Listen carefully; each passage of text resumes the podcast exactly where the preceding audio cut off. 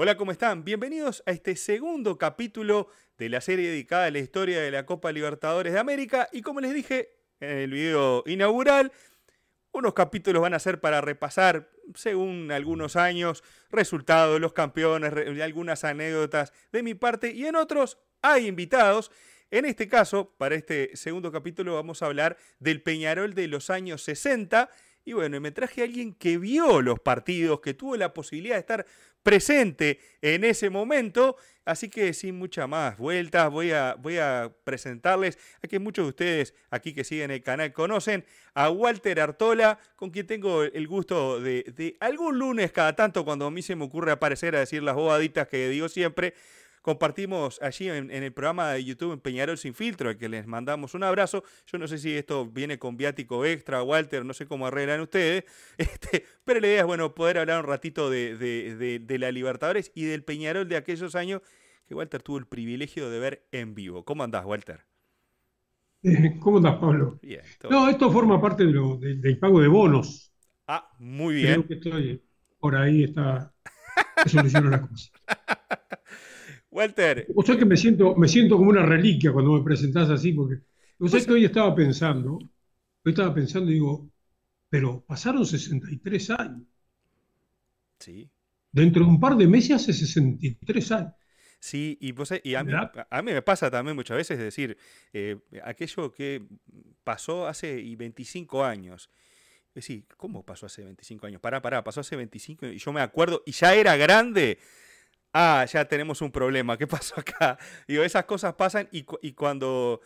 Y, con el tema de también de los triunfos o los eh, deportivos, también a veces este tipo de, de, el paso del tiempo también medio que incide a la hora de, de valorar las cosas cuando sucedieron, pero también, bueno, de, che, eh, es hora de, reivindicar esto, de, de, volver a dar, volver a estar otra vez allí en los primeros planos, porque aquello queda cada vez más lejos. Pasa con la selección, pasa con nuestros equipos, que cada vez parece que somos menos competitivos a nivel internacional, pero no es hoy la idea hablar o analizar qué es lo que nos está pasando, sino que justamente hablar de, de aquellos tiempos este, que, donde la Libertadores iniciaba y bueno, y en todas las ligas también hubo algún comienzo y cómo se llegó a la Libertadores. Y quizás, como te lo he escuchado hablar más de una vez, eh, me gustaría que, bueno, que, que, recordaras cómo fue que llegó Peñarol a la Libertadores, en qué circunstancias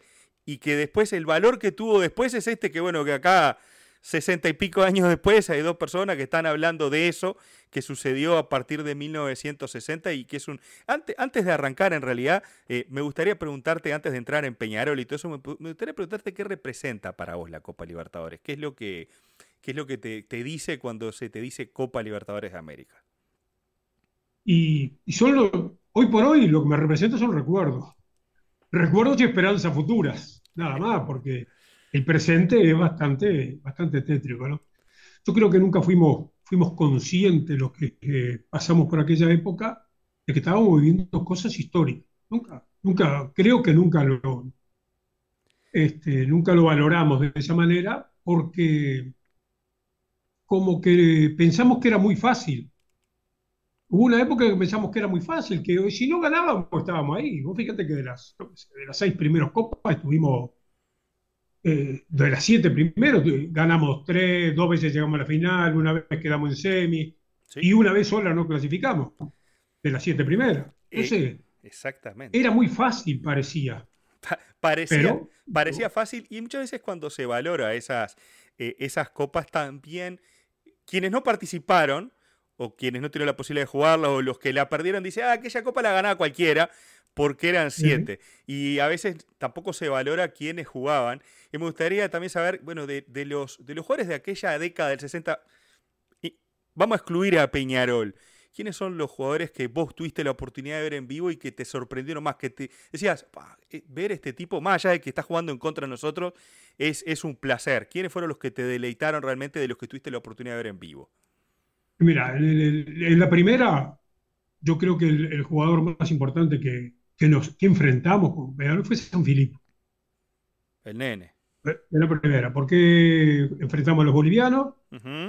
este, a San Lorenzo y al Olimpia. Y en el Olimpia el que estaba el más destacado, después lo trajimos, que era el paraguayo Lescano. Claro. Este, pero había unos, porque los paraguayos siempre tuvieron algunos Paniagua, algunos Amarilla, algunos de esos apellidos comunes que son los Pérez de este lado. Los Rodríguez nuestros, sí. Pero figura era San Filipo. San Filipo era una figura en aquel momento tremendo goleador en la Argentina.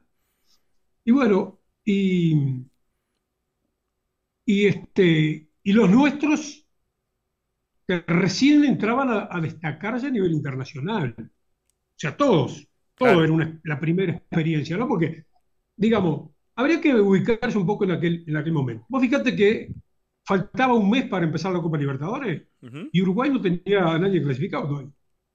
Un mes faltaba.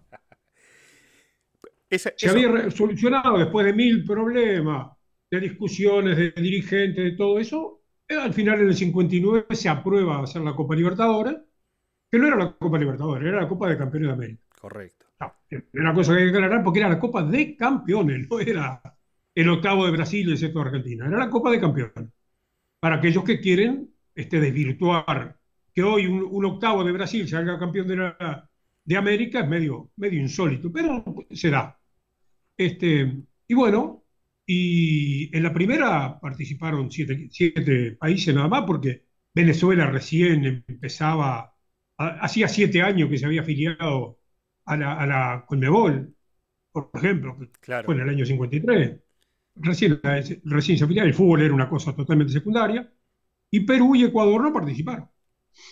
Este, los brasileros no le dieron una gran trascendencia porque el campeón no era un, cuadro de gran convocatoria, porque el Bahía no era un cuadro, no era uno de los grandes de, de San Pablo o de Río. Entonces lo que le dieron más importancia a la primera copa fueron los uruguayos y los paraguayos. Hasta en gente, porque los propios argentinos, después cuando entremos en el, en el tema de, por qué este, San Lorenzo acepta jugar el tercer partido acá, este, pero fueron los que más, más importancia le dieron. Y bueno, y faltaba, ya te digo, faltaba un mes y Uruguay no tenía ningún clasificado. ¿Qué pasó? Sí. No, de hecho, perdón, de hecho, Uruguay fue el único que no vota a favor de la creación de la Copa de Campeones. Creo que fue en Venezuela, se hizo el Congreso de Conmebol, no me acuerdo dónde exactamente. Y fue el único que votó, no me acuerdo si se abstuvo o votó en contra. Y vos decís, che, el, que votó en contra, el que capaz que se abstuvo y no, no, no impulsó el, asunto, es el país que después terminó ganándola. Antes de meternos en, la Libertadores del 60, ¿qué otros jugadores me podés repasar ahí de los que viste a, lo largo de esa década? Que decís, o contra este no quería jugar porque nos pintaba la cara siempre, o qué placer ver jugar a este tipo que decís, ah, loco, e, ese tipo ahora la rompió. Los brasileños. Los brasileños. Sin duda el Palmeiras del 61, con campeones del mundo del 58 y del 62 después, con Yalma Santo, un montón de jugadores. Pero el Santo era, el Santo era palabra mayor. El Santo era palabra mayor. La delantera con Dorval, Mengalvio, Coutinho, Pelé y Pepe, con Cito en el medio de la cancha, con Gilmar, era un súper jugador. Y nosotros le competíamos a ese equipo que era era sensacional, que hacía giras por todo el mundo. Nosotros le competíamos y ganábamos y perdíamos. y tenemos partidos. Yo siempre, siempre digo, las derrotas son, son, son muy malas. Pero yo una de las derrotas que me dejó más contento fue un partido contra el Santo, un 5 a 4, que fue... Entonces había, había cantidad de jugadores, pero más que nada con lo que competíamos en ese momento era con los brasileños. Este, con, eh, con, con, Boca, con Boca, con Boca de Valentín, después el propio San Filipo, después había pasado a Boca. Este, pero los argentinos, bueno, y Rivera en el 66, ¿no? Rivera en el 66 era un super cuadro. Que esa, esa digamos que es la gran, la gran copa, se podría decir, de Peñarol, el, gran triunfo a nivel de, resonancia, o, o, vos lo ponés simplemente, bueno, fue la tercera y algo más, pero ¿tuvo algo más, tuvo algo más de especial? Yo creo que esa del año 66 tiene muchas cosas especiales. En el 65 habían empezado a jugar los vicecampeones. Claro. Ah, porque antes jugaban los campeones, después empezaron a jugar el del país que salía campeón podía entrar el segundo. Claro. Este, y después en el 65 empezaron a jugar los vicecampeones. Y nosotros empezamos esa copa perdiendo 4-0 un clásico. Yo recuerdo un clásico nocturno, porque la otra cosa, ahora estamos acostumbrados a ver la Copa Libertadores siempre de noche. La Copa Libertadores se jugaba de tarde. Se jugaba de tarde, no se jugaba de noche.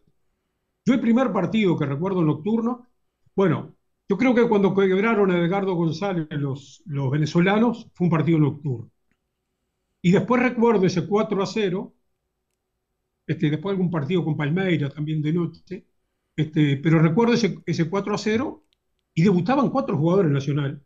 Debutaron cuatro jugadores y hicieron cuatro goles. Y tres de, tres de los debutantes los clavaron. Debutaba Montero Castillo, que de cinco debutó de, de derecho. Debutaba Techera, que nos hizo un gol. Debutaba Virgili, que nos hizo un gol. Y el otro el Cascarilla Morales, que también nos hizo un gol. Y el otro gol lo hizo Domingo Pérez. Nos comimos cuatro goles. Cuatro goles. Imagínate hoy, Walter, nos comemos cuatro a cero, un clásico. Mal, mal. Sentíamos Pero vamos al segundo partido, que creo que era en. No recuerdo si era en Colombia, no, no me acuerdo, o en Ecuador. Y perdemos también. Porque el grupo era como de, seis. Creo que eran tres países y habían seis. algo de varios, Yo, yo muchos datos no te digo porque yo lo que más recuerdo es todo de memoria, ¿no? Es la idea de hablar de tu vivencia y no, acá no le vamos a poner número, pero no es la idea, no te preocupes. ¿Qué pasa? Cuando nos toca el segundo partido por el grupo, le hacemos tres goles. Hacemos tres goles, hace dos goles Rocha y un gol Joya, y le ganamos 3 a 0. Y pasan los dos a la otra ronda, donde también estaban los uruguayos, creo que con los chilenos. Y, este, y jugamos dos clásicos más, donde le ganamos 3 a 0 en el segundo, que hace tres goles Rocha. Este, Nacional tenía un, técnico chileno, no me acuerdo si era, no me acuerdo el nombre, este que jugaba al, al del Orsa y, en uno de los goles Rocha entra caminando desde el medio de la cancha al arco de la Colombia con la pelota. Después el golero dribló en la línea media y siguió caminando y entró con la pelota y salió del arco con la pelota. Hizo, tres goles, o sea que hizo cinco goles en dos partidos. Y después, el, otro partido, que ya era el definitorio, le ganamos 1-0 con un gol de Cortés. Ganamos 1-0. Una copa que había empezado pésimamente, terminamos siendo campeones del mundo. Campeones del mundo, terminamos haciendo. Increíble. Empezamos perdiendo los dos primeros partidos. Te corto, te corto ahí porque vamos a volver hacia atrás, vamos a ir para atrás y para adelante en esta charla, Con, todas las desprolijidades que nos, que nos caracterizan, porque vamos, no te voy a echar la culpa a mí, yo soy el primer desprolijo. El, el, hecho de que jugaran el campeón y el vicecampeón, hoy día, por ejemplo, el campeón le habilita un cupo más al país. En aquella época, Peñarol y Nacional, como siempre era el 1-2 de Uruguay, si uno salía campeón de la Libertadores, en esa década fue Peñarol, no le habilitaba un cupo, no sé, a, Cerro, que en esa época terciaba eh, algún otro equipo. No, era el campeón Peñarol, era, no sé, el campeón o vicecampeón uruguayo de alguno de esos años, y Nacional campeón o vicecampeón de alguno de esos años. Entonces, no era como ahora que también te habilitaba un tercero. Y los argentinos tenían, por esa variedad que tienen de que puede ganar cualquiera de, los, de los grandes y algún otro que se mezclaba, como pasó con estudiantes, le daba la, la chance de que jugaran tres equipos, lo mismo los brasileños. Y eso le daba esa pequeña ventaja porque en las semifinales podías meter un, equipo por lo menos, porque bueno, cosas de, cómo se organizaba la Libertadores cuando se incorporaron los vicecampeones, que hasta el 64 solamente jugaron los campeones. Vamos al 59, porque quiero que me hables un poquito de, cómo se gesta aquella, aquella participación. Me decías, un mes antes del, de que iniciara la Libertadores del 60, Uruguay no tenía para decir, va a jugar este o sea, Lo que pasa es que siempre el, orden del fútbol uruguayo pues siempre sí. sí, no cambia. que terminan igual, igualados el campeonato del 59 y no se juegan las finales porque la selección tiene que ir a jugar en Sudamericano en Guayaquil, en Ecuador. Que lo ganamos. Sí. Peñarol no da los jugadores a la, selección. No da los jugadores a la selección.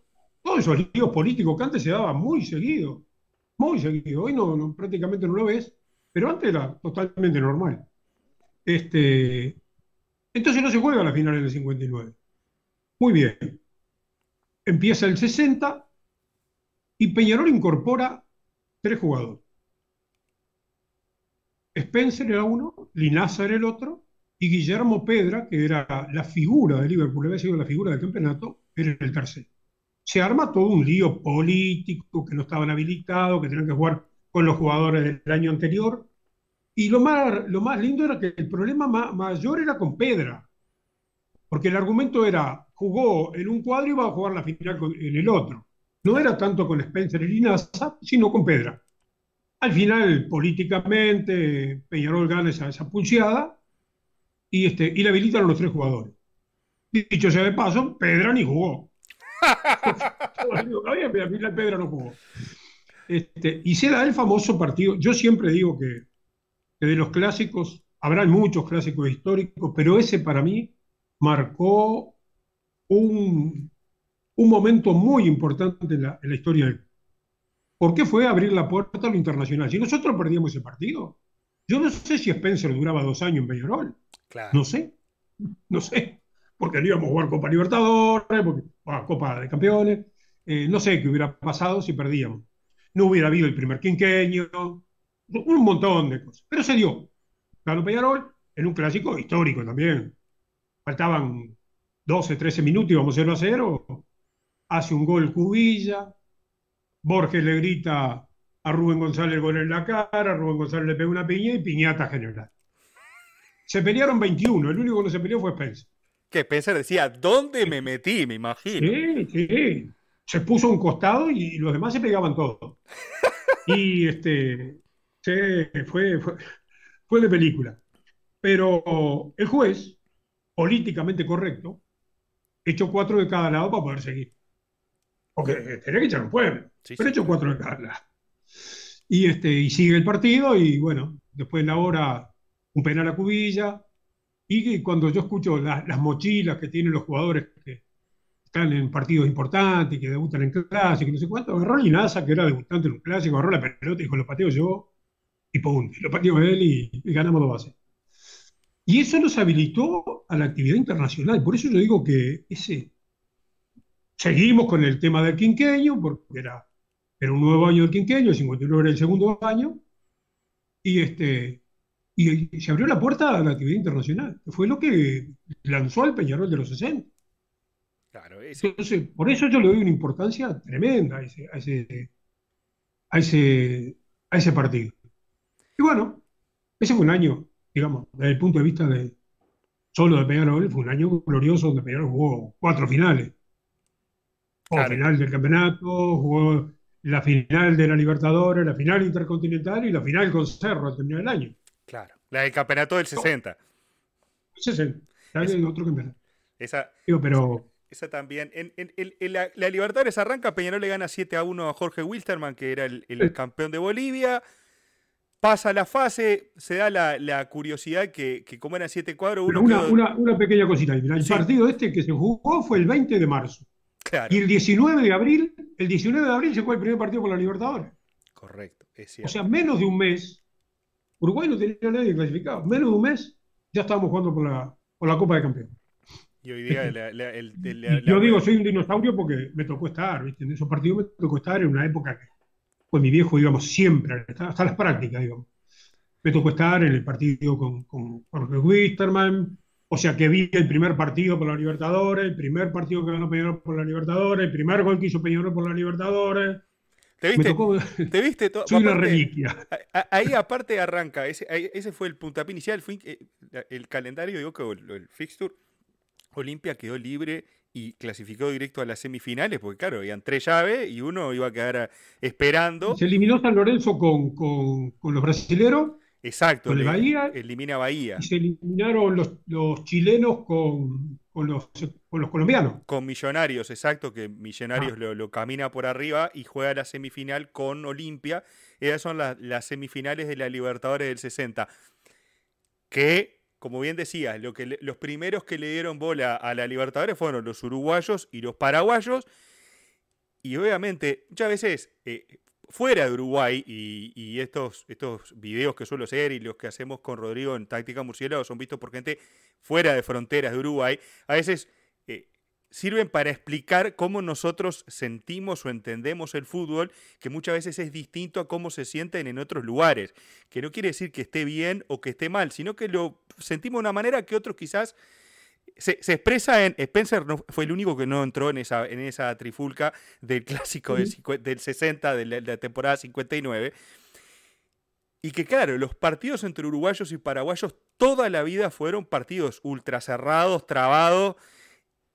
Y la localía paraguaya, por lo general, siempre fue difícil. Porque jugar en Asunción, el clima, el, el, clima, el clima de la temperatura, de la humedad de Asunción, y además el clima del público. ¿Qué, creo que se vivía en esa final entre. Ah, perdón, este, me, dejaste pendiente, lo de San Lorenzo, es verdad, hemos quedado ahí. Bueno, tenés la semi, y ahí está lo que yo te digo la diferencia. Se juega el partido con San Lorenzo, que matamos 1 a 1 acá. Sí. Y, y van 45 mil personas, 50 mil personas, algo así, al partido. Se juega la revancha en la Argentina y venden 6 mil entradas. Claro. Venden 6 mil entradas. Salimos 0 a 0 entonces el tercer partido se tenía que jugar en cancha neutral. Ahora, en una copa que recién empezaba, que los argentinos no le habían dado, o sea, la afición argentina y la prensa argentina no le había dado mucha, mucha bola, este, había que jugar o en Paraguay o en Brasil, cancha neutral. ¿Quién iba a ir? No iba a ir nadie. Entonces se hace toda una negociación, no sé cómo fue, pero sé que Peñarol le dio un porcentaje importante de la, recaudación, le prometió para jugar el partido. A San Lorenzo le convenía económicamente porque sabía que, el otro lado iba a perder plata. Y bueno, y ahí ganamos, este, ganamos ese partido y pasamos a la final. A la final con, con los paraguayos, ¿no? Que eso era, Puerto Sajón en aquel momento era decir, y bueno, se, se reedita la guerra de la Triple Alianza y todo ese tipo de cosas porque era más y esa no fue tan grave como la, semifinal siguiente. Claro. La semifinal siguiente fue otra guerra, fue peor. Pero esa fue, importante. Acá ganamos 1 a 0 este, y allá empatamos 1 a 1 con un gol de, de Cubilla, faltando poquito. Y, este, y bueno, y se empezó algo que, que también es insólito dentro de todo. Peñarol nunca, nunca dio una vuelta este, olímpica ganando una Libertadores en Uruguay, a pesar de ganar cinco. No ganamos nunca una final en Uruguay. Solamente la Intercontinental con, con, Benfica, pero después. Después todas las demás fueron, después todas fueron de visita. Todas hasta afuera. Y bueno. ¿Qué tenía aquel Peñarol del 60 propiamente dicho? ¿A qué jugaba? Eh, ¿Cómo era ver a ese equipo? ¿Qué, qué, era lo que planteaba? ¿Qué, sensaciones te daba vos cuando veías ese cuadro? era un equipo con mucha personalidad y con gente, este, los, digamos, los caudillos de eso eran William Martínez, que era un veterano de Maracaná, y Jover. Y Jover adelante, que eran los que, los que manejaban la batuta. El Tito era un, un joven con mucha personalidad que recién arrancaba. O sea, hace un par de años, todavía no era el, gran Tito Goncalves, y aparte ni siquiera era el capitán de Peñarol, el capitán de Peñarol era joven que después pasa a ser William Martínez porque Hover se lesiona y no juega en la final, y este, la primer final, y es William Martínez el capitán, y después sigue William Martínez. Pero era gente de mucha experiencia y gente joven. Estaba Santiago Pino, que también era de experiencia, Salvador, era un 5 transformado en 3 en, en zaguero, porque era muy, para Peñarol era muy muy dulce para jugar de 5. Entonces, después que nos comimos en un clásico, se comió un baile tremendo con Héctor Rodríguez, que nos hizo tres goles, un clásico por un cuadrangular, lo borraron, lo pusieron de tres, pusieron al Tito de cinco y adiós. Y ahí cambió todo. Este, digo, y Aguerre, que era, un, era joven también, y después tenía pibes que recién empezaban, como Cubilla, Borges, el otro puntero, ya tenía experiencia, ya había jugado el Mundial del, del 54, era un jugador con experiencia. Tenías un Linaza, que era un jugador también con experiencia en recorrido internacional. Spencer, que hacía sus primeras armas fuera de, Ecuador, pero fuera de serie. Y bueno, y era un cuadro que, tenía mucha personalidad. Era mucha personalidad y era un tiempo de un fútbol distinto, un fútbol más de uno contra uno, donde los punteros fundamentalmente eran los que desequilibraban. Uvilla era un habilidoso tremendo, Borges era un puntero muy veloz y habilidoso también, y con mucho gol. Y era un equipo que se plantaba en cualquier cancha de la misma manera. ¿Eh? Porque nos tocó ir a la Argentina prácticamente empatando acá y íbamos de, punto a la Argentina. Y sin embargo sacaron el empate allá. Claro. Este, también sacaron el empate en Paraguay, que era, era prácticamente una, una, era una guerra, y sacaron el empate, que, que era una final, era la final. Ah, si hubieran ganado ellos, hubiéramos ido un tercer partido, pero este, la sacaban a personalidad. Y eso fue lo que empezó a marcar al Peñarol de los 60. Aparte de fútbol, de buenos jugadores y todo, un cuadro que se plantaba en todos lados, de la misma forma, que sabía manejar. Yo siempre digo, en el fútbol, los cuadros que saben manejar los tiempos son los, equipos que dominan el partido. No importa que tengan la pelota o no la tengan. Si vos sabés dominar los tiempos del partido, Peñarol era un cuadro que, por ejemplo, cuando le tocaba jugar con los europeos, anulaba la velocidad de ellos con eh, la tenencia de pelota, la pelota cortita, este, eh, pases cortitos y, sorprendía con los aviones que tenía arriba, con pases largos que, cambiaban el ritmo, ¿no? Pero viste que... O sea, Peñarol tenía su ritmo de juego, no jugaba de acuerdo al contrario, sino que jugaba de acuerdo al juego de Peñarol. Pero viste que vos me planteás, eh, se tiene la idea dentro y fuera de Uruguay que el fútbol uruguayo es meter, defender y contragolpe. Esa si yo le pregunto a 10 extranjeros en los comentarios acá del video cómo ven el fútbol uruguayo, te lo pueden definir casi con esas tres palabras. Meten, que le agarra charrúa, que no sé qué, defienden y contragolpe. Vos me estás contando que los tipos se defendían con la pelota, que los tipos evolucionaban de alguna manera tocando cortito, no sé qué, y después sí, lanzaban, pero lanzaban desde la tenencia de la pelota y no de sufrimos 85 minutos, contragolpe, y ganamos 1 a 0.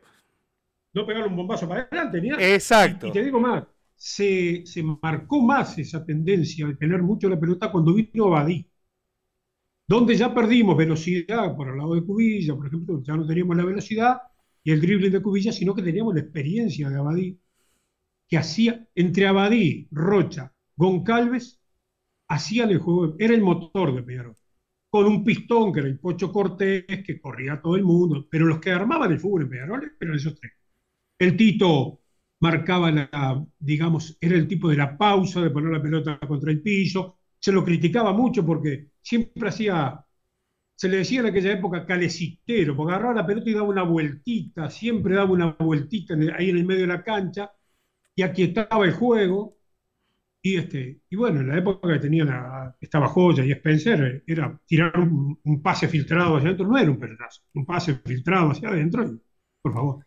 Y tuvimos sensacionales jugadores de fútbol, sensacionales jugadores de fútbol, Abadí, como te digo, este, Sacía, como, como te digo, Spencer, Joya, eh, no sé, se hacía protagonista. Había algunos, había algunos rusticones que siempre se precisan. Que nunca falten, que nunca falte, correcto. El paraguayo Lescano, el paraguayo Lescano era uno de esos, y antes de eso era William Martínez, un tipo que imponía personalidad.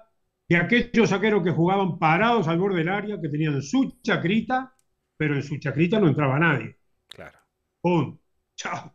Ellos jugaban ahí al borde del área y, y bueno, era un fútbol con otra dinámica. Ah, pero todos tenían otra dinámica. Eso mismo, era una dinámica distinta en el contexto del fútbol de esa época. No estamos hablando de. Los únicos que tenían una dinámica superior era el Santos. Los otros brasileños no, el Santos. No, no, el Santos, el Palmeiras también, pero el Santos fundamentalmente.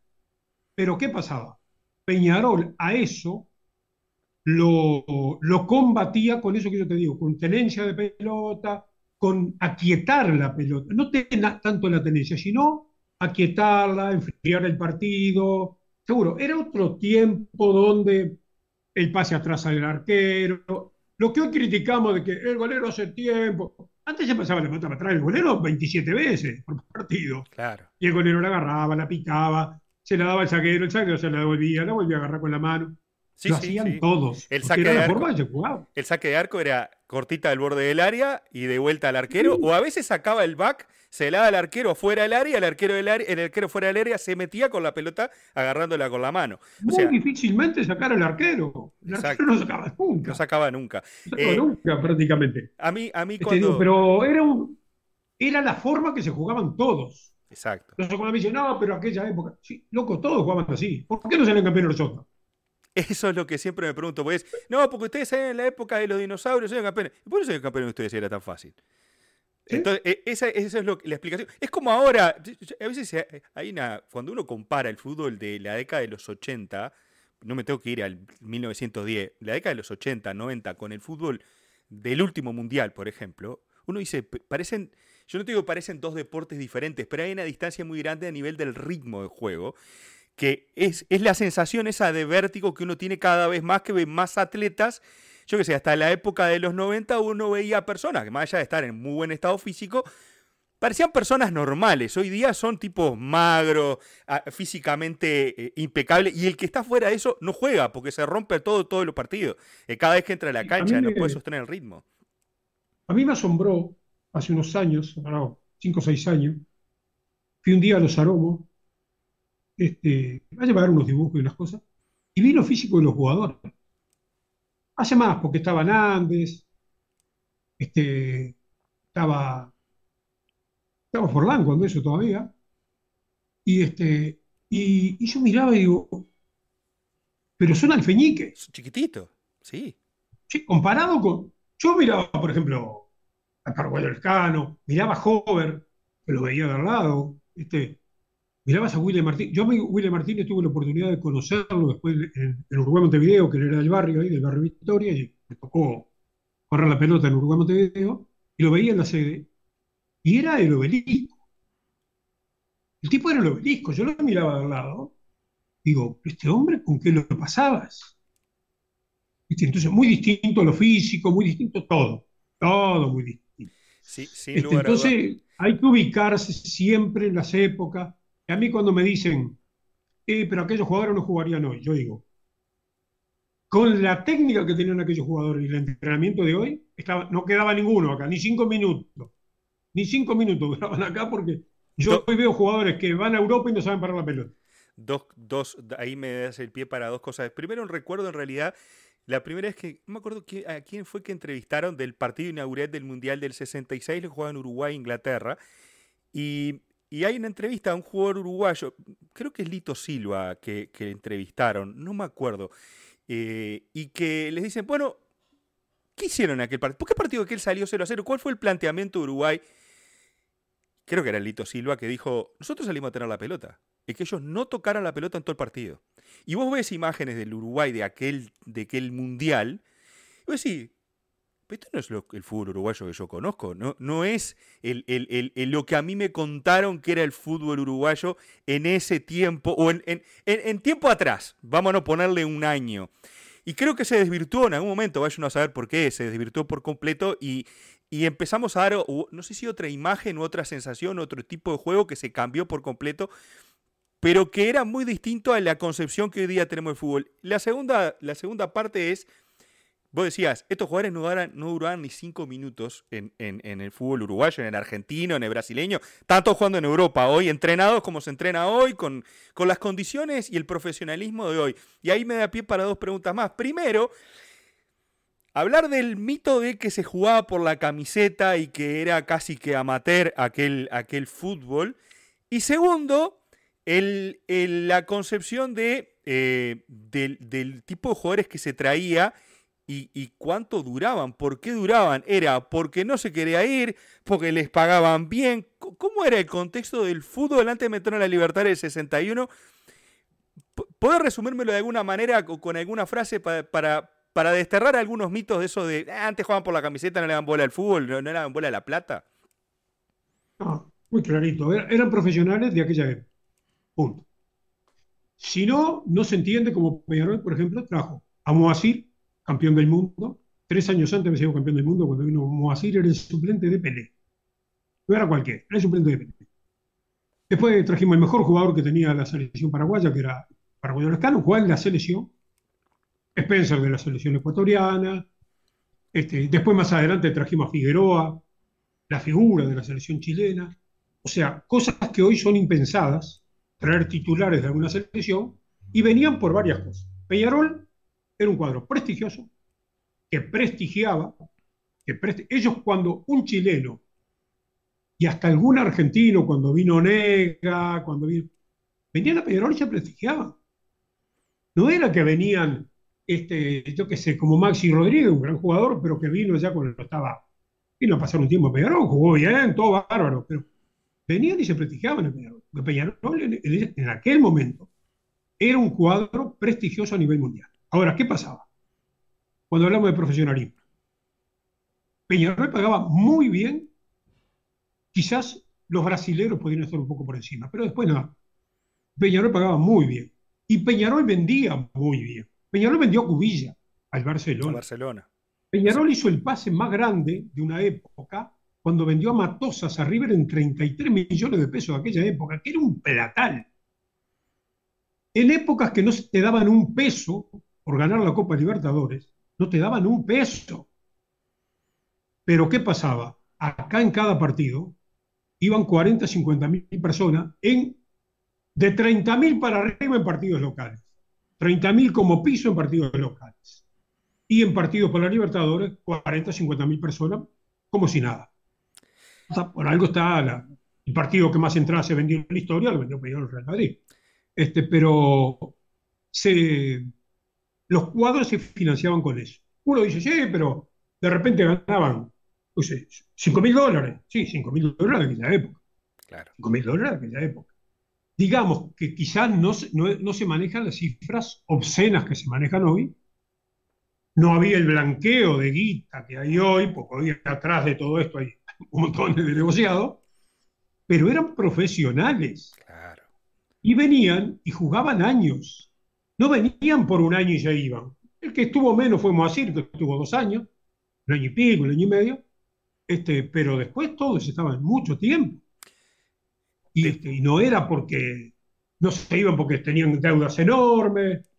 Y bueno, y todo eso llevó después, más adelante, cuando vinieron la época de vacas flacas, que no se ganaba, empezó un éxodo, ¿no? Y, se empezaron a desgastar determinadas figuras, este, fines de los, de, los, de los 60, se empezaron a desgastar determinadas figuras que este, ya no, no, no, eran los mismos, y empezó el éxodo, ¿no? Se empezaron a meter jugadores para Brasil, se fue, si vos empezás a mirar, se fue Rocha, Brito Silva, Maidana, este, por distintas cosas, el Pepe Sacía, Mazurkievi, Figueroa, Forlán, tenés un pueblo que se fueron. Ah, por distintas razones, pero ya Peñarol no podía mantener un presupuesto que se había inflado, porque ¿qué pasa? Al ganar, y los jugadores te exigen más, y vos tenés que pagar más. Punto. Exactamente. Y empezó el fútbol más, más con más este, profesionalismo o más guita en otros lados, y los jugadores ahí. Quizás, Pero una, unos, unos 8 o 9 años de la década del 60 que fueron, yo creo que irrepetibles. Eso, eso es lo que tenemos que ser conscientes, que son irrepetibles y a veces querer volver a eso o querer repetirlo es como ah, estamos soñando. ni, siquiera da para, para, soñar despierto eso. Aquel partido, aquellos tres partidos entre Peñarol y Benfica, primero allá en Europa, después los dos en Montevideo, Perdón, primero es la Libertadores del 60, la, el Intercontinental, del 60 se juega con el Real Madrid, que se empata 0 a 0 en el centenario. Ese partido que vos decías, que se jugó en la cancha, el partido que estaba lloviendo, si mal no recuerdo, estaba negado. Exacto, en el, pantano, centenario. Este... En mi casa había un toldo. En mi casa había un, teníamos, teníamos la, la, la casa, había un patio y el baño estaba afuera. Entonces, en ese patio había un toldo unos alambres y argollas que se recogía y se tiraba cuando... Bueno, mi viejo lo sacó y, lo llevamos, estábamos en la Olímpica, y se tapaban 200 abajo del toldo, fuimos con un toldo. Llovía canta, una cosa, este, no fue un partido, un partido, digamos, de fútbol bien jugado, porque un, Ese, ese partido. Una cancha totalmente anormal. Aparte, una cosa, este, cuando hablamos de canchas y de ese fútbol, el Estadio Centenario fue desastroso siempre. Siempre, es verdad. Digamos que ahora, ahora es un billar comparado con lo que era en aquella época. Vos en invierno veías, ibas al estadio temprano y veías cuatro matitas de pasto, las áreas, veías a los cancheros entrando con las bolsas de, de acerrín echando dentro del área, veías marcando las líneas con, con un balde con cal, este, veías todas esas cosas, echándole en medio de la cancha bolsa y bolsa de acerrín, y, se jugaba así. Y ese partido con el Real fue en una piscina. Y bueno, y después la revancha, la revancha se da uno, uno de las tristezas más grandes. Yo me acuerdo que lo estaba escuchando ese partido. Y se, dio, se dieron una serie de cosas, porque se lesionó el Tito Goncalves y, y el técnico no quiso poner a Salvador, hizo una serie de cambios, jugó Mayenski o Malinowski, uno de esos gringos que teníamos en la saga, hizo todos unos cambios y bueno, y era un cuadrazo, el Real de Madrid era un cuadrazo. Nos hicieron cinco goles, y, nos ganaron bien. Y vos sabés que este, antes, antes de arrancar hablábamos justamente de que uno, más allá que a uno no le gusta perder a nada, a veces se aprende de ciertos tipos de derrotas, en especial de estas que son muy categóricas, decir, bueno, para, acá hicimos todo mal, vamos a tener que replantear. Y Peñarol tuvo la posibilidad de, la revancha al año siguiente. Uno a veces piensa, hay, equipos que capaz que no tienen nunca más la revancha de esa final que tuvieron la oportunidad de ganar ahí cerca. Eh, y, al año siguiente Peñarol otra vez tuvo la posibilidad de la revancha porque en la Copa Libertadores del, del 61 ya se iniciaba de otra manera. El campeón tenía la posibilidad de iniciar la Copa en semifinales y, nos toca casi que repetir la final, que fue aquellas semifinales con Olimpia, que fue otra, era, como decía el Bambino Veira, era Vietnam esto, decía algo así. ¿no? Sí, sí. Eh, ya en la, del 61 ya, entraron los peruanos y los, ecuatorianos. Exactamente. Los únicos que entraban eran los, los, venezolanos, pero ya entraron, ya se jugó con nueve equipos. Ya los brasileños le dieron más bola porque entró el Palmeiras, Palmeiras era un cuadro, era un cuadro grande. Y, este, y bueno, y, ahí nos tocó. Jugamos, no entramos directamente en semifinales ese año porque nosotros jugamos con Universitario de Perú primero. Es verdad, es cierto. Y le ganamos 5 a 0 y perdimos 2 a 0 allá y pasamos por diferencia de goles. No se vuelta ese partido. No recuerdo por qué, pero sé que. Y después, después nos toca con Olimpia. Con Olimpia sí. Con Olimpia 3 a 2 acá y, 2 a 1 allá. Y esa sí fue la batalla de Puerto Sajoña. Ahí fue cuando rompieron la cabeza a Welfi, cuando estuvieron como, media hora en el medio de la cancha sin poder salir, eraban de todo. Eso sí fue una, una batalla, una batalla a muerte. Y bueno, y después las finales con Palmeira, que yo recuerdo 89 minutos, yo estaba en la Colombia.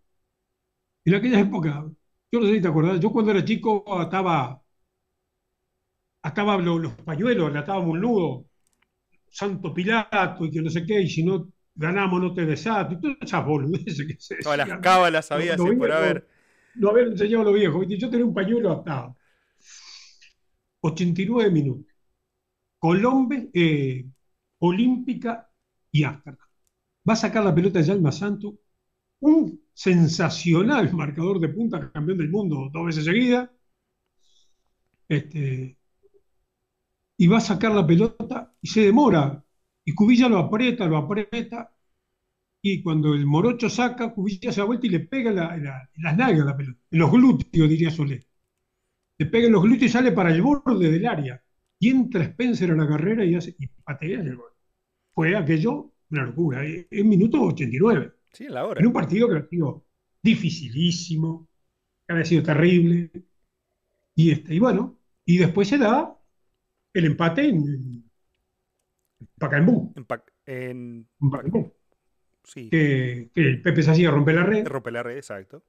Ellos, ellos reclamaban de que no había entrado y rompe la red, después nos empatan y, y bueno, y con el empate fuimos campeones y volvimos a salir campeones afuera y, este, y otra vez al aeropuerto, porque el gran problema era que no dábamos la vuelta en el estadio, pero teníamos que ir al aeropuerto todos los años. Entonces veníamos en caravana, salíamos de 18, en camión, en lo que viniera. Nos íbamos para 18 y salíamos en lo que viniera para, eh, el aeropuerto. Y de allá veníamos del aeropuerto, otra vez para el centro. Y, Walter, esa era la, vuelta, era, era, era la vuelta a Montevideo, no la vuelta olímpica. Hay, hay, hay imágenes para el que la quiera ver. De, hay un resumen bastante largo de la final del 61 en Brasil, con el gol del Pepe Sací, agarró Pelarrey, toda la discusión esa y toda la historia. Y el partido de Maidana en ese, en ese, en ese, en ese, en ese partido en Brasil era impresionante y a uno ahí le da como una dimensión de lo que eran algunos jugadores. Maidana era arquero. Este, creo que eran algunos jugadores que, uno decía, el, arrojo que tenían, la forma, también toda la defensa, la forma de, defender en, aquel momento era el, 1 a 0, porque estuvo buena parte del partido ganando 1 a 0 y, en los últimos minutos Palmeiras empata con un cabezazo, creo que fue en un corner. Y, y claro, y en aquella época no habían 10 minutos de descuento, era uno con suerte y a los 45 el árbitro se terminó acá y acá no, no ya está, no pasó nada, que se ha pasado de todo en el partido se terminaba a los 45 o 46 minutos. No existían los descuentos como existe hoy. Y a continuación de eso viene eh, Benfica. Peñarol juega allá. Viene. Y hacemos, hacemos unos partidos previos. Hacemos unos partidos previos porque antes una de las formas de recaudar, cuando tenías el prestigio que tenía, era hacer alguna gira por Europa que era una de las formas de recordar. Y Peñarol hace un par de partidos antes de jugar con Palmeiras, creo que por España, algunos partidos y eso, antes de jugar con, con Benfica. Y que perdemos 1-0 ya. Perdemos 1-0 y después venimos acá y le hacemos cinco goles cómodos de tarde. Un domingo de tarde. Y se juega el martes de noche.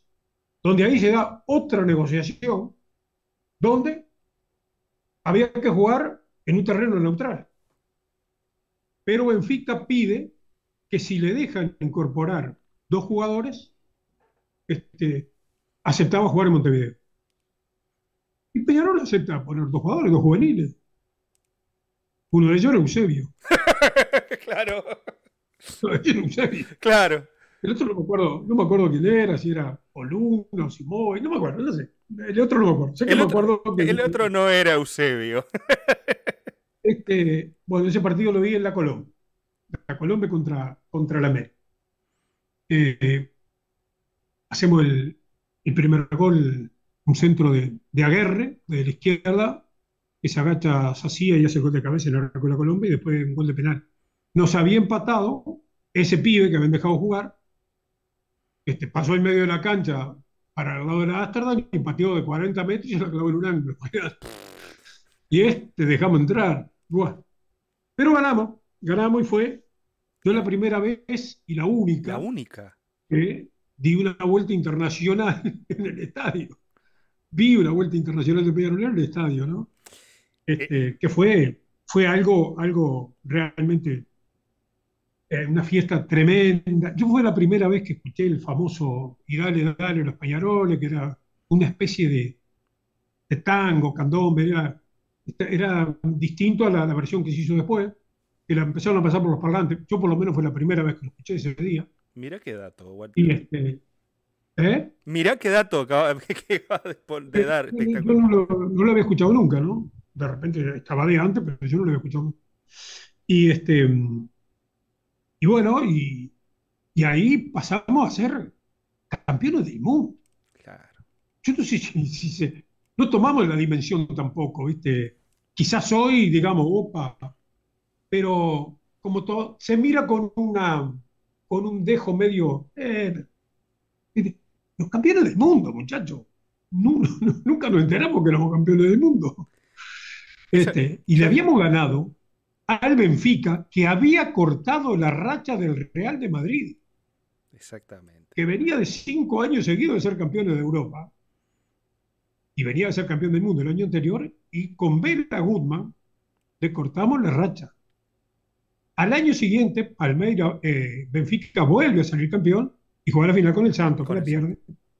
Y nosotros nos traemos, otro, otro dato, nosotros nos traemos al técnico de ese cuadro. Traemos a Bela Gutman de director técnico.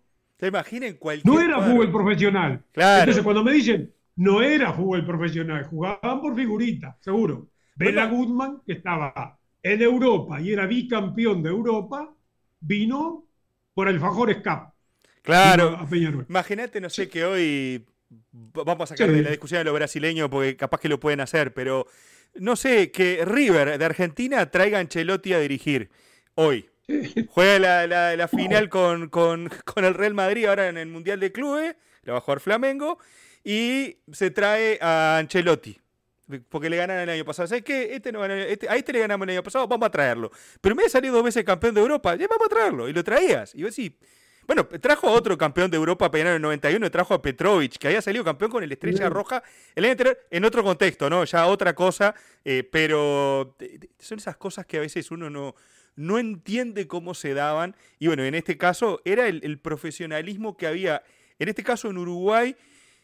En el video que viene, voy a, vamos a hablar con, Raúl, eh, una persona que sabe mucho de fútbol argentino y me contaba justamente esto que me estás diciendo vos y del tipo de futbolistas que se traía en la época del profesionalismo y que coincide contigo, vamos a hablar del, fútbol argentino hasta el 86 en la Libertadores, y justamente me decía eso, por ejemplo, Nacional, yo que se tenía Artime, que era delantero de la selección argentina, es como que hoy te traigas a, Julián Álvarez, por decir Álvaro. Manga era el arquero. Manga era el arquero del Mundial. Exactamente, el arquero era un goleador, un goleador brasileño este, de primer nivel. Exactamente. Este, no, no.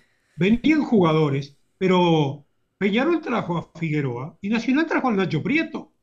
Eran los dos mejores jugadores que tenía la selección de Chile. Claro, claro, claro. Es como que traiga. Eran las dos figuras que tenía. Sí, es como que traigas a Medel y no sé, a este otro el, que se peleó con Cavani. cuando ahora te dicen, te dicen, no, pero el profesionalismo de antes. No, muchachos, venían y por mucha plata. Para aquel momento, mucha plata. Y, también estaba la otra, ¿no? Que el mercado europeo estaba cerrado, para, había cupos, había un montón de trabas y este, más, más que nada se movían acá los jugadores, ¿no? Sí, claro. En el, continente. Pero elegían venir a Uruguay. Claro. Sí, sí, hoy, hoy para traer... no solo a Peñarol, no solo a Peñarol. Sí, sí porque Nacional se reforzaba muy bien también, muy bien también, y los campeonatos eran peleados. Exacto. No se piensan que ganábamos, a eh. pesar que estuvimos como 10 años sin perder un clásico por el campeonato uruguayo. Y en esa década del 60 tuvimos algunas de, tragos amargos con Nacional justamente en la semifinal del 67, por ejemplo, en alguna otra. Bueno, lo contabas recién de la del 66, que se arrancó horrible perdiendo 4 a 0 con Nacional. Quiero terminar con la Libertadores 66, pero antes vamos a hablar de las, de las no ganadas.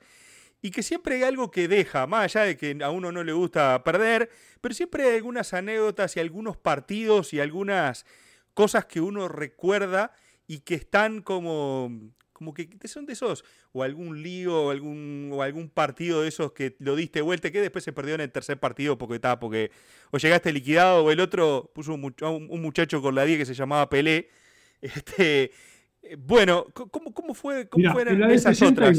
Eso mismo, ahí voy. En la del 62, por ejemplo, empiezan a jugar un, cupo más este, del cuadro del país que había salido campeón, entra un cupo más y entra a jugar Nacional. Y ahí Peñarol juega en semifinal. Ahí está. Peñarol se elimina, Peñarol se elimina en el 62 en semifinales con Nacional. Ahí está. Donde perdemos un partido 2 a 1, ganamos el siguiente 3 a 1 y el tercer partido lo empatamos 1 a 1 y nos clasificamos por diferencia de gol. Correcto. Esa fue la semifinal. Y ahí viene el partido, o los partidos con, con el SAM, donde jugamos acá primero,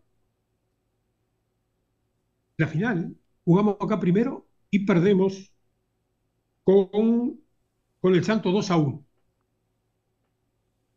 y se da el partido del Río. Vamos a Brasil, el partido va 3 a 2, ganando Peñarol, le pegan un botellazo a, Liña, que es la famosa foto que el Pepe hacía, le está mostrando a Mengalvio la botella. Mengalvio era el 8 del Santo. Y el juez, Robles, suspende el partido y se levantó vestuario. Entonces ahí entra Catalia al vestuario, empieza a negociar y hace suspender el partido en ese momento y se cierra el acta. Se cierra el acta del partido y los brasileños, sin enterarse de eso, empiezan a presionar para que el partido se siga y se acepta seguir el partido. Y entran a la cancha y nos hace un gol Pepe y empatan 3 a 3 los brasileños se quedan festejando, nosotros nos vamos, todo bárbaro y a los dos días sale el fallo y había que jugar el tercer partido. Hasta la prensa publicó Santo campeón de América. Sí, sí. Pues el partido terminado, había terminado empatado, digamos. Eh, para los que estaban en la cancha, nadie estaba en los vestuarios viendo, cubriendo, a ver qué pasaba. Había terminado empatado. Correcto. Esa fue una, de las grandes maniobras de Cataldi, que hizo, hizo cerrar el formulario y cuando el, lunes lleva el, formulario a la, a la Conmebol, este, sale el fallo de que Peñarol este, había ganado 3 a 2, el partido se había cerrado y, y bueno. Y se juega el tercer partido y perdemos feo, perdemos feo en la Argentina 3 a 0. Y, este, y ahí sale campeón el Santos y es cuando después juega la, la final con, con Benfica. Con Benfica, correcto. Ahí fue el año que empezó a jugarse, este, que Peñarol entró en semifinal. Ahí está. Bueno, ese año se empieza, se juega con 10 equipos porque entra el vicecampeón. Entra el vicecampeón del, país que, que, había sido este, que había sido campeón el año anterior. Después viene el 63. El 63 fue medio macabro. Alguna, tengo que apuntar alguna cosita acá porque no, no. El 63 fue, fue macabro. El 63 jugamos con, nos jugamos con Boca. Nos elimina Boca, nos elimina Boca, nos elimina Boca en semifinales. Nos elimina Boca en semifinales. Este, perdemos, perdemos 2 a 1 y empatamos 1 a 1 y, quedamos eliminados en semifinales. En el 64 no participamos. ¿Es verdad? Porque no éramos los campeones del 63. Se había terminado el quinqueño en el 62, en el 63 sale campeón nacional, que fue insólito, ¿no? Era ganar el, ganamos los dos clásicos de ese año y perdemos el, y perdemos el sexenio. ¿Ah? Perdemos, este, entre otros, por culpa de un muchachito que atajaba en Racing, ¿verdad? sí. Pero después nos dio alguna satisfacción. La verdad que sí. Este, en, el, en el 64, digamos, no participamos. Y el 65 es un año medio negro, por muchas cosas. Un año medio negro. Eh, nos toca jugar con los paraguayos, con los venezolanos que ya estaban jugando. Ellos entran en el 64, este, si mal no recuerdo, empiezan a jugar. En el 65. No, en el 64 lo jugamos. No, no, que los venezolanos entran en el 64. 65 eliminamos, eliminamos el Guaraní. Después jugamos con Deportivo Galicia, que es cuando lo quiebran a Edgardo González en el estadio. Con Deportivo Galicia. ¿no? Por eso digo un año, un año negro, el 65. Quiebran a Edgardo González y lo que son las cosas, ¿no? Vas a jugar Forlán, que era número 5, Forlán jugaba de 5 en, la, reserva y, era el suplente de Goncalves. Y lo improvisan de, número 4 y no salió más. Y quedó ahí. Y a Ricardo González, lamentablemente, no volvió nunca más. Un marcador de punta sensacional, no volvió nunca más.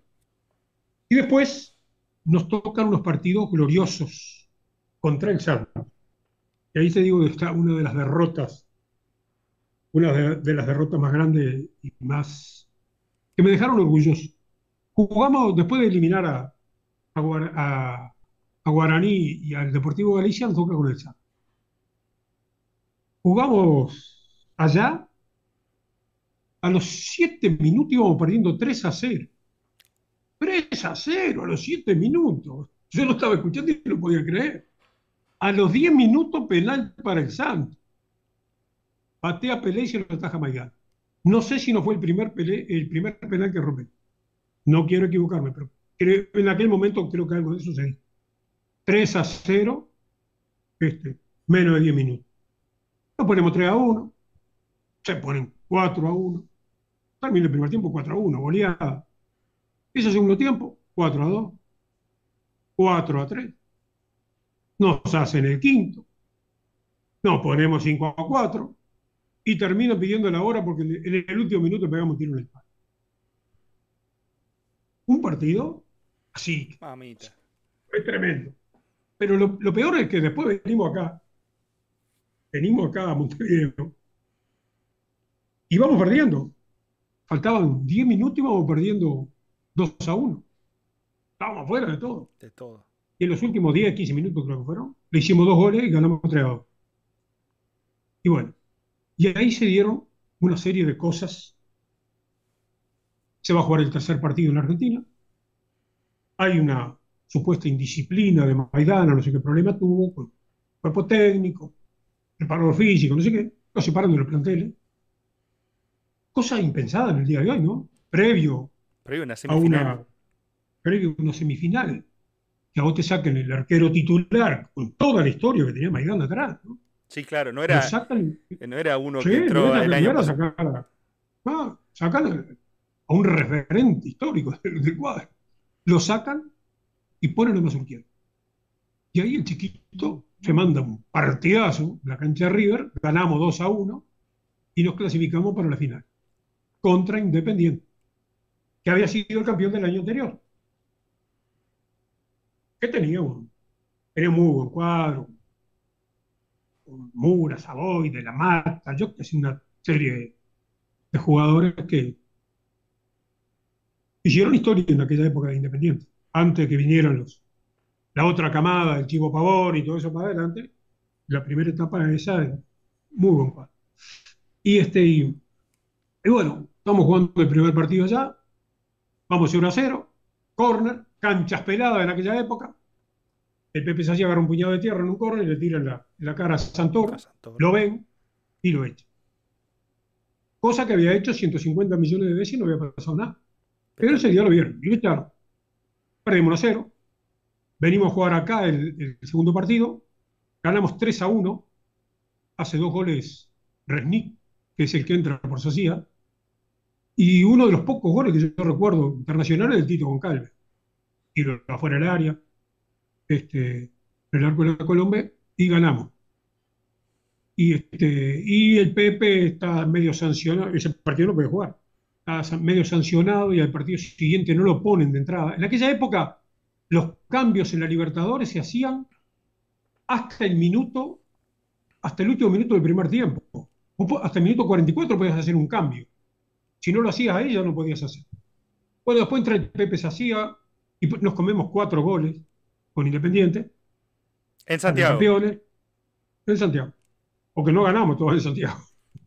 Una perdimos. hay que contar la este, ganada, Walter, ¿qué querés? Y echan, el, eh, bueno, digamos, después de venir, eh, este Peñarol se para de los planteles y lo echa el PPC. Otra gloria del club. Entonces, en, ese, en poquitos meses se nos fractura el marcador de punta derecho titular, se va el arquero titular, que se lo separan de los planteles, y después se va a jugar a Palmeira, a Maidana, se va el Pepe Sacía, también separado de los planteles, y fue toda una debacle ese 65, y no pintaba nada bueno para el 66. Con eso que veníamos, y arrancamos perdiendo 4 a 0 un clásico, y el segundo partido también lo arrancamos perdiendo, ¿quién podía decir que íbamos a ser campeones de América y del mundo en el 66? antes de entrar en el 66, ¿alguna más que tengas? Hay, hoy día hay una casi una, una fraternidad, una amistad. Quiero saltearme el 67, 68, 69, digamos que podemos estar hablando esta mañana de, todo, de todas esas libertades, pero quiero terminar con la de, antes de entrar en el 66 para, para cerrar el capítulo, quiero que me cuentes qué pasó en la final del 70, que es la última de todo este tramo de 11 Copas Libertadores, de las cuales Peñarol participan 10 y que gana 3, pero que juega otras 3 finales. Esta que me contás del, del 64, juega la del 62 y juega esa de 1970 contra Estudiantes de La Plata que le ha ganado a Palmeiras en el 68, le ha ganado a Nacional en el 69, que, que, está la anécdota bueno, de, la interrupción en el partido, en el entretiempo, de la interrupción del, del, del relato de Carlos Solé por un comunicado de los, de los Tupamaros, si mal no recuerdo, que había pasado ahí en el medio de, de serio. todo pasaba en la Libertadores. Pasaba de todo, le pasaba a los periodistas, le pasaba a los jugadores, le pasaba a todo el mundo. Las eh, puteadas de Solé. Las puteadas de Solé. Exacto. Hay las grabaciones por ahí que encontré que son muy, muy. Aparte, en aquella época, incluso escuchar putear a los, a los periodistas. El propio Solé en el partido de, de, de Peñarol River, cuando dice Peñarol ganó a lo macho, pide disculpas antes en su relato por decir ganó a lo macho, como que viste que... Eh, era, era otro... Y, no, hasta, por lo menos hasta la década de 80, 90, los relatores se disculpaban cuando tenían algún exabruto. Pero quiero que me cuentes qué pasó en esas finales con Estudiantes de La Plata en el año 70, el cuadro estudiante que tenía su fama, era un cuadro bicho, pero tampoco se enfrentaba a nenes, a bebés de pecho. Era toda una cuestión de, supervivencia casi, más que partido de fútbol parecía. Ahí se da, otra de las cosas que, uno no entiende, hoy no podría entender, de lo que era la, política del fútbol uruguayo, de la AUF. Impensado que vos vayas a jugar un partido, una final, y te saquen ocho jugadores para la selección. Que no les permitan jugar. Ojo, no solo a Peñarol, a Nacional para las semis también se lo habían sacado. ¿ah? Este, y nos sacan a Mazurkiewicz y Corvo que le suplente. Sandoval, o sea, los dos goleros. Sandoval, Matosa, Cacho Caetano, Cortés, Rocha y Lozada. Sacan ocho titulares. Ocho titulares no porque Corvo era suplente. Está bien. Este te sacan ocho. Y Sandoval era, digamos, este, alternaba, pero estaba recién, este, no estaba todavía firmado como titular, pero lo demás eran todos titulares. Sería un cuartos en el Mundial del 70. ¿Eh? Y, bueno, y, íbamos, y fuimos a jugar a, a, la cancha de estudiantes, que a mí me tocó después vivir en, en, Ensenada, cerca de, La Plata, y me tocó después ir a la cancha de estudiantes y todo. En una época en que la cancha de estudiantes no tenía mucha diferencia con Puerto Sajonia. Tenía. Era ir a la guerra. Muchísimas canchas de ir a la guerra. Porque hablamos de, esas canchas, pero el 66 en la cancha de River, con los milicos, una, una tribuna artificial que hicieron dentro de la cancha con, la gente dentro de la cancha, los fotógrafos pegándole a los jugadores. O sea, en todo, en todo el partido era, era tremendo. Yo creo que uno de los estadios que había más seguridad dentro de todo era acá. Era el centenario. Con eso te digo todo. Es que acá los líos más que nada eran en los vestuarios, en los pasillos, metían joseadores. Hay un bocindanga que entraba, claro. claro. Bueno, nos toca ir a jugar con, con todos esos suplentes, digamos. Perdemos 1-0, ya no hacen un gol. No sé si fue Toñeri o uno de esos, hizo un gol como de, como de 30 metros. Y jugamos la revancha acá 0 a 0 en el estadio, un partido peleadísimo. Y, este, y se arma, se arma batalla campal al final. Me acuerdo que Poletti, que era el golero de, estudiantes, estaba suspendido y estaba en la tribuna y saltó para entrar a la cancha. Y bueno, se armó un lío de la masita. Sé que no hubo ni vuelta olímpica, no hubo nada. Este, y, y yo, y cuando pasa el tiempo y veo la hermandad que tenemos, digo, está, bien superar todas esas, cosas. Este, no fue, no fue fácil. Los que, a, la gente de tu generación probablemente no sea algo que, les cueste asimilar. Capaz que a la mía, como yo no viví esa final del 70, digo, bueno, está, y nos llevamos bien con un cuadro Argentina que nos puede quedar simpático y viceversa. yo cuando, cuando yo vivía en el 75, en, en Argentina, 75 y 76, y, este, y, y discutía con la gente de estudiantes me tiraba más gimnasia que estudiante, porque estudiante me iba a quedar la sangre en el ojo con, eso, con esos problemas ahí. Pero bueno, digo, cosas impensadas en nuestro fútbol, que perdimos la que para mí era la, cuarta Copa Libertadores, en fija era la cuarta Copa Libertadores con el cuadro titular, y, este, y que la dirigencia del fútbol, y cuando uno dice, eh, pero teníamos dirigentes bichos, bichos pero no tanto en algunas cosas, porque permitir que, ojo, lo de, Peñarol y lo de Nacional.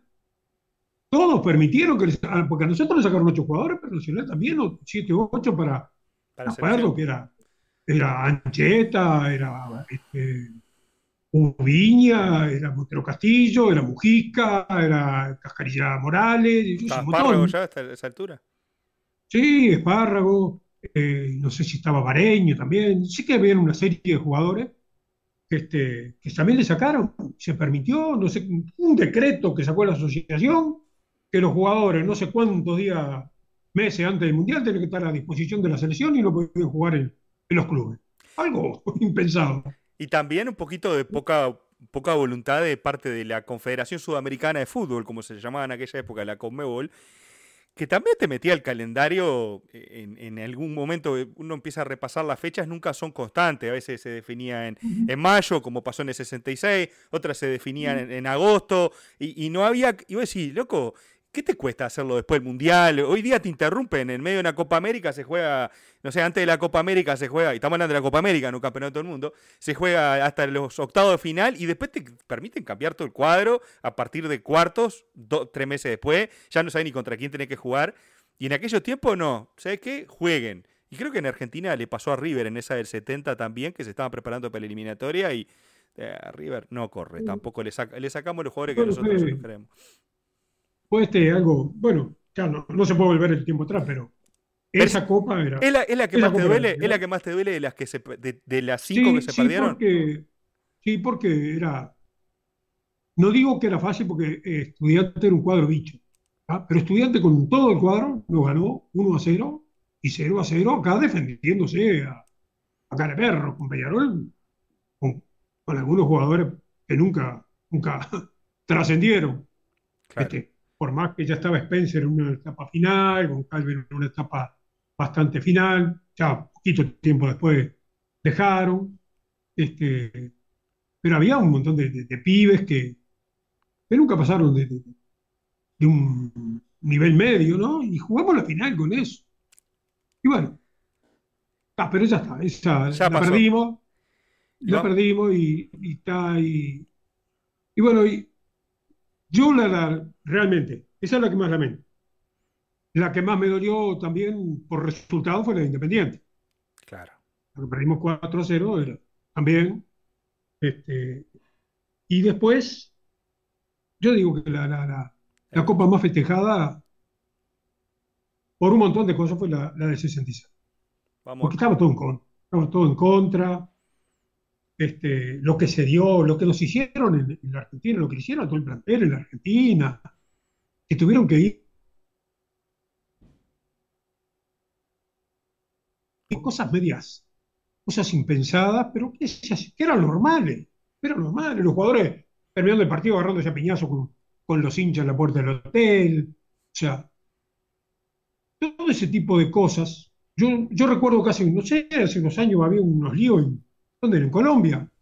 Que fue nacional y no, no querían jugar porque había, un, no sé, una amenaza de, golpe, no sé qué diablo había. Acá te mataban dentro de la cancha y,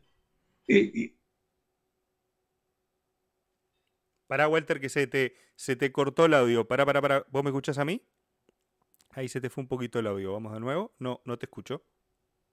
Sí, ahora. Ahora, sí, perfecto. Sí. No, decía que, que todas esas cosas este, que hoy son medias impensadas, este, se dan todavía, ¿eh? Hay cosas que se dan, pero no en el, nivel que se daba en aquel momento. Y bueno, y ese, eso, esa, esa copa del, 66 por, por múltiples cosas, ¿no? Por cómo empezamos, por cómo veníamos del año anterior, porque hubo una renovación de, de parte del plantel, porque este se sobrepuso a un montón de cosas y cómo se dieron las finales, ¿no? que fueron épicas, porque este, teníamos todo para perder el tercer partido, teníamos todo para perder, una cosa. El primer tiempo nos pegaron un vinillo que fue de novela. Hay que reconocerlo, pero un vinillo de novela, este nos salió baratísimo, y la forma de cómo se levanta y cómo termina es épica, ¿no? Por más que la de Diego Aguirre en la hora, la de Morena en la hora, creo que estábamos siendo superados en todo, en todo, dos goles abajo, este, y con la sobrada permanente de, de, Carrizo, de, Amadeo.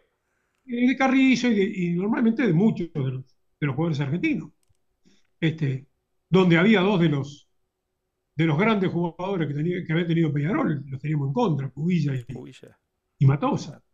Este, y bueno, y se dio, y después lo que se da contra, contra el Madrid, ¿no? Que es. Yo creo que la perfección es el segundo partido. Antes de irnos al Madrid, contame de.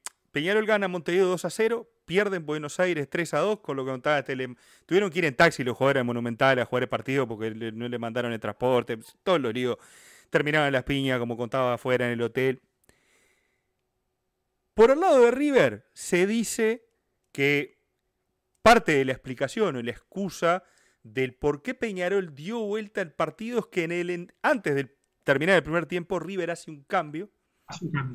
hace un cambio que le desarma todo el cuadro, según lo que dicen ellos, que desarma, hace un cambio que no solamente es cambio de jugador de posición en la misma posición, sino que intercambia piezas, manda uno que juega de cinco para lateral, hacen unos enroques ahí medios raros el, el técnico de River, y eso le merma el potencial y también, por supuesto, la remontada de Peñarol. Eso por un lado.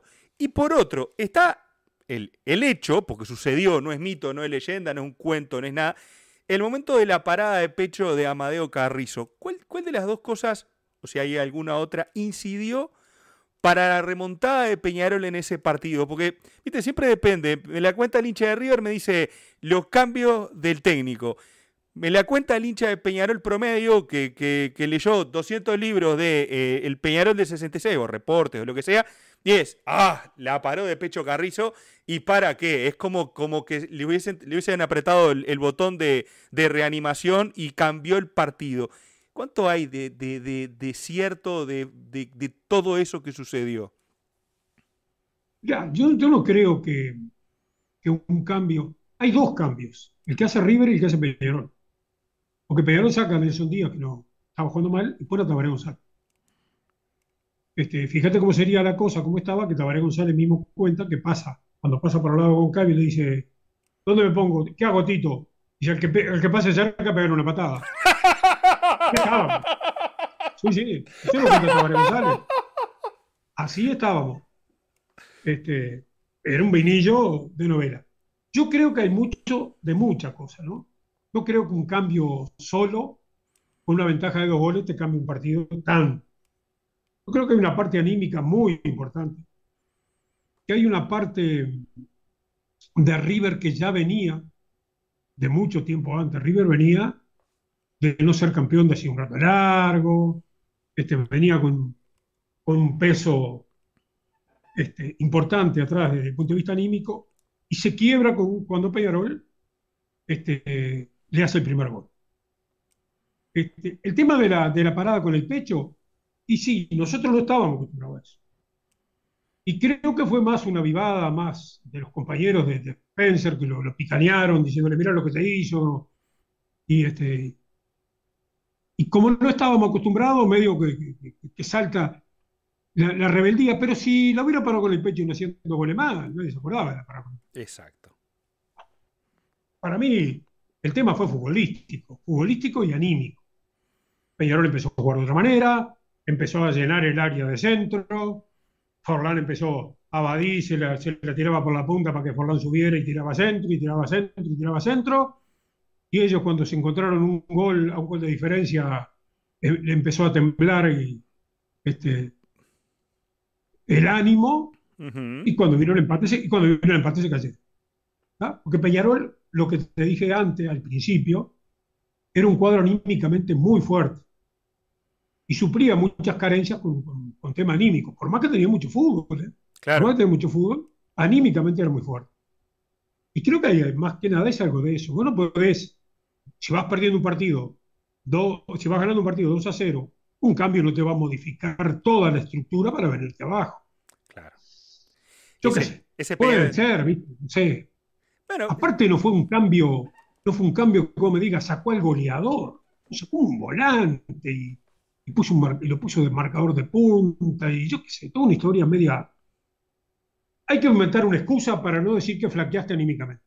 Yo creo que, creo que se cuenta siempre, depende de quién la cuente, uno le busca la vuelta para justificar y, y yo creo que son cosas que son normales en, cuando uno cuenta las ganadas o las perdidas, ¿no? Las ganadas uno ya resalta muchas cosas. Cuando pierde, eh, que el juez, que no sé qué, es difícil, salvo que pierdas 4, 4 a 1, como se perdió en el, en el 65, decís, está, no ganaron, ya está, no, no, hay, no hay una vuelta. O como la que contabas del 3-0 en, en, en, Buenos Aires con, con el Santos, la del 62, decís, está, nos superaron, listo, no, no, no hay vuelta. El, ¿Fue Rocha el, mejor jugador que viste en toda esa década del 60? Pues en el 61 el 68, el 60, Rocha no juega, pero Rocha estuvo en el 66, bueno, hace uno de los goles en el alargue. Eh, Peñarol termina ganando 4 a 2 el partido con River. ¿Fue Rocha el, mejor de esa generación, de ese equipo, de esa, década de Peñarol? Es, es difícil, ¿viste? Porque decir el mejor, porque había distintos roles. Yo creo que Goncalve, en su rol, en su rol, Goncalve no era un gran habilidoso, era un tipo con gran personalidad, un tipo que empujaba mucho a los compañeros, que tenía mucha presencia dentro de la cancha, y eso era muy importante. El tiempo era muy importante. Yo creo que es importante siempre, siempre.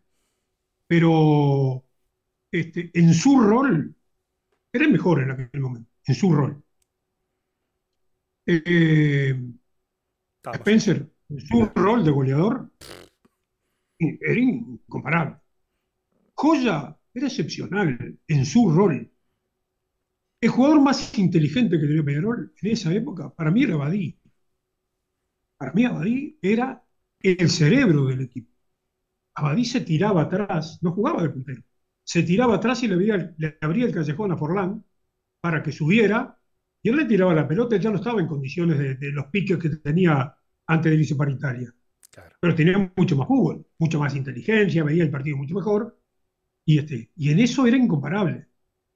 Y vos tenías un tipo, tenías un tipo pulmón en el medio de la cancha, como era el Pocho Cortés, por ejemplo, que era el de todos los relevos, el que corría los 90 minutos, un Saralegui después que fue más adelante, este, con un poco más de gol que Saralegui, este, y el más completo dentro de todo era Rocha. Para mí, era Rocha, era un tipo que cabeceaba bien, le pegaba con las dos, lo criticaban por, por ser este, quizás medio lagunero, pero eh, nosotros criticamos a Chafín. Claro. Chafín lo criticaban por lagunero. Porque lo que pasa es que los grandes talentos no son grandes talentos 90 minutos. Lo que pasa es que cuando aparecía Rocha, jugaban todos los demás. Así iba a jugar a todos los demás. Y, este, y yo fui uno de los pocos tipos que vi, junto con Hover, pegarle indistintamente y de la misma forma con las dos piernas. Tipo, yo lo veía, yo en la Colombia, estando en la Colombia, lo veía venir, en un clásico, no me olvido más, lo veía venir y se amacaba para un lado y decía, pateó.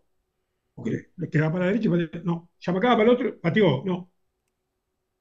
Porque sabías que le podía pegar con las dos. Y cuando le pegaba, era tremendo. Entonces, era inteligente, era guapo, porque el jugador guapo no es el jugador que pega el jugador guapo es el que la pide, y Rocha la pedía siempre. ¿Ah? Y hacía jugar a todos los demás. Entonces yo fui el más completo que vi, pero cada uno en su función era muy importante. No podíamos discutir a, lo que fue Maidán en una primera etapa, a lo que fue el chiquito más después, no podíamos criticar a lo que era el paraguayo Lescano dentro de su, de su, jugo, de su juego rústico, cómo se hacía respetar. Había que entrar a la había que entrar. Tenías un Luis Varela que era técnicamente era, era muy bueno. ¿ah? Y, este, y tenías un cuadro muy completo. Era, era, el tema de la complementación, distintos roles que se complementaban y cada uno cumplía su rol a la perfección, o cercano a la perfección.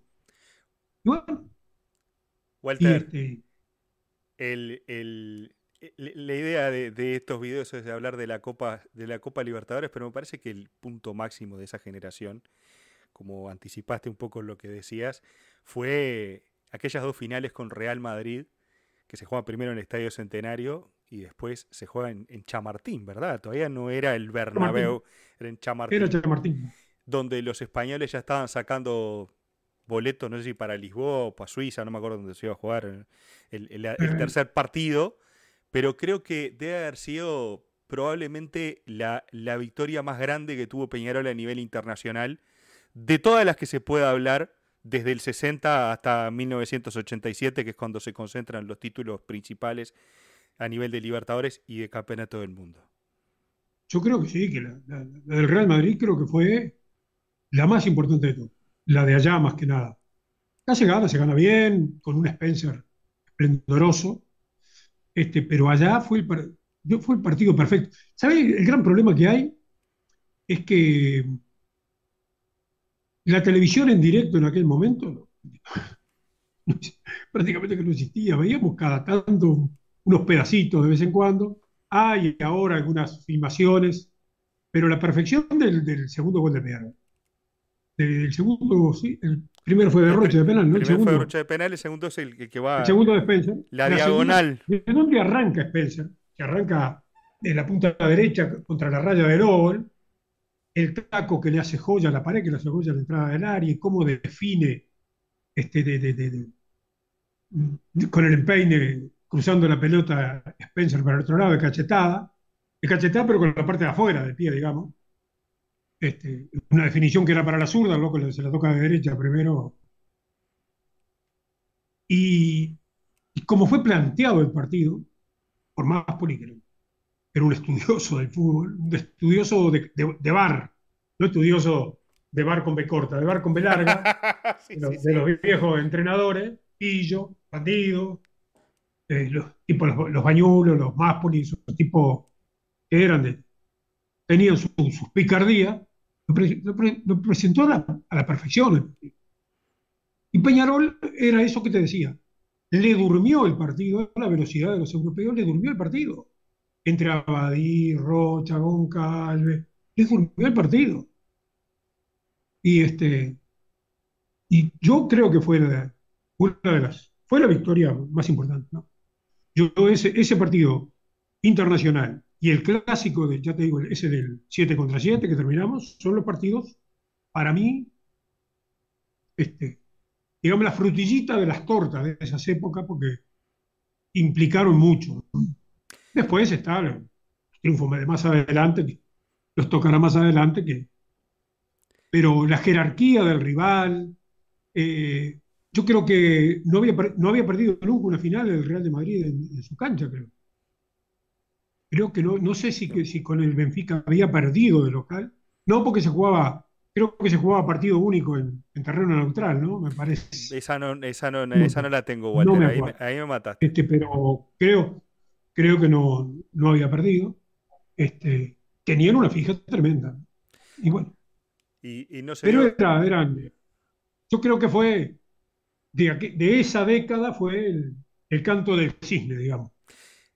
Vos pensás que yo tuve la posibilidad de vivir la década del 80, la última parte, yo nací en el 79, o sea que me preguntás del 82, para mí, yo tengo algún, para mí el, el, inicio de los 80 era escuchar todo el tiempo, esas cosas que uno recuerda de niño, Morena, Morena, Morena, Morena, Morena. Morena está en todas partes, que era lo que, lo que sucedía a principios de los 80, por lo menos cuando yo tengo conciencia de recordar del 82, por ejemplo, y, mi viejo era, era Morena, estaba en todos lados, así. Pero me preguntaba del 82 y yo te cuento lo que vi en los videos, no tengo ni idea, sí vi la del 87, no con la, con la, como lo puedo ver hoy un partido de fútbol, sino en la perspectiva de un niño de 8 o 9 años que que bueno, más allá del, estímulo que uno puede tener para ver el fútbol y no sé qué, muchas veces nos deja llevar por los comentarios de lo más grande, lo que dicen y medio que te van llevando como para que también te vayas metiendo, ¿verdad? Eso es como todo poco aprendemos del fútbol cuando tenemos a alguien que nos empieza como, como a inculcar o a acompañar en, en esta pasión que tenemos por este deporte. En algún momento, yo tuve la oportunidad de ver una de las cinco ¿Vos, pensás que en algún momento se podrá.? Yo no te digo repetir la década del 60, porque eso es irrepetible, ya lo aclaramos, no va a volver nunca más. Yo creo que hay, pocos equipos incluso que puedan lograr en una década entera el dominio o la constancia que tuvo Peñarol en aquella década, porque estamos hablando que fue finalista en el 60 y fue finalista en el 70 y jugó cuatro finales más en el medio, o sea, olvídate, no, no existe hoy día casi la posibilidad de que eso exista, de que se pueda dar. ¿No te parece que, qué es lo que te parece que falta para empezar a ser competitivo? Mirá lo que te estoy diciendo, porque ya, ya nuestro, nuestro anhelo ya es, primero, clasificar a la Copa y segundo, poder pasar de fase, que hace 11, 12 años este año, en 2023 no vamos a ir a la Libertadores siquiera, y el anhelo ya es pasar de fase.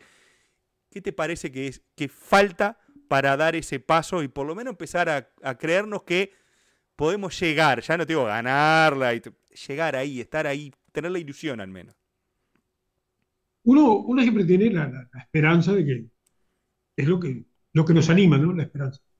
Yo creo que en el, en el 82, por ejemplo, se dio algo bastante parecido a otro nivel de lo que te digo del 66, donde cada tipo era muy importante en su rol y era un cuadro muy sólido que jugaba de una manera y jugaba siempre igual en cualquier canto.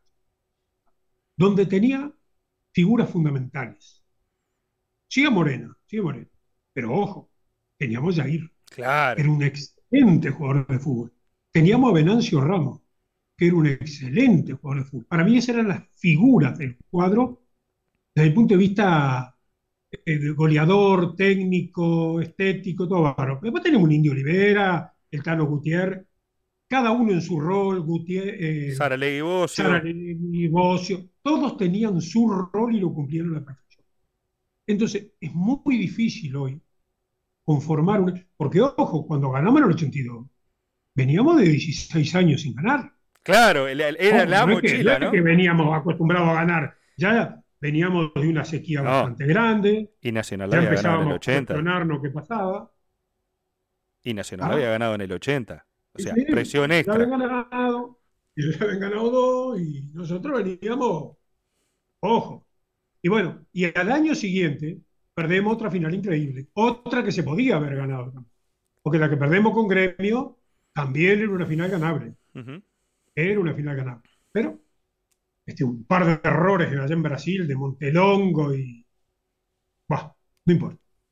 Este, pero digo, es muy difícil hoy consolidar un equipo cuando vos de, en cada semestre tenés un cuadro distinto.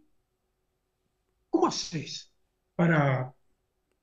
Porque vos precisás dos zagueros que se entiendan, que jueguen un tiempo juntos, necesitas dos volantes que sepan el funcionamiento y que jueguen un tiempo juntos, Vos necesitas ensamblar un equipo y eso hoy no se puede.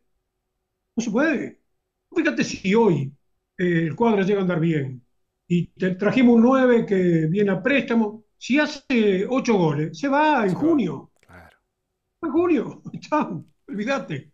Entonces, es muy difícil el fútbol de hoy cuando otros, por ejemplo, económicamente están mucho más fuertes, y traen la figura que quieren. Si se le va una figura, la reemplazan con otra. Los brasileños.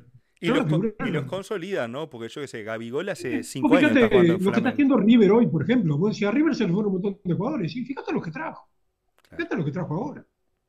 Y bueno, andarán o no andarán, pero lo reemplazó con figura. Claro. claro. Y un cuadro que está endeudado. que ese es el otro tema. Nosotros tenemos miedo de endeudarnos y el, y el endeudarse no es el problema. El problema es endeudarse con inteligencia. Porque cuadros endeudados están todos. El problema es que vos te endeudes con un objetivo y con la inteligencia de saber que vas a poder cumplir con esa deuda. Y hoy, que los triunfos internacionales te dan mucha guita, es mucho más fácil que antes. Antes te endeudabas y no tenías este, ninguna retribución económica. Más allá de alguna gira, de alguna cosa, no tenía. Hoy ya por clasificarse bueno, recibís una buena plata. Sí, pero vos llegás a la semifinal de la Libertadores y, salvaste el presupuesto de todo el año prácticamente. Claro, claro. Este, pero es muy difícil.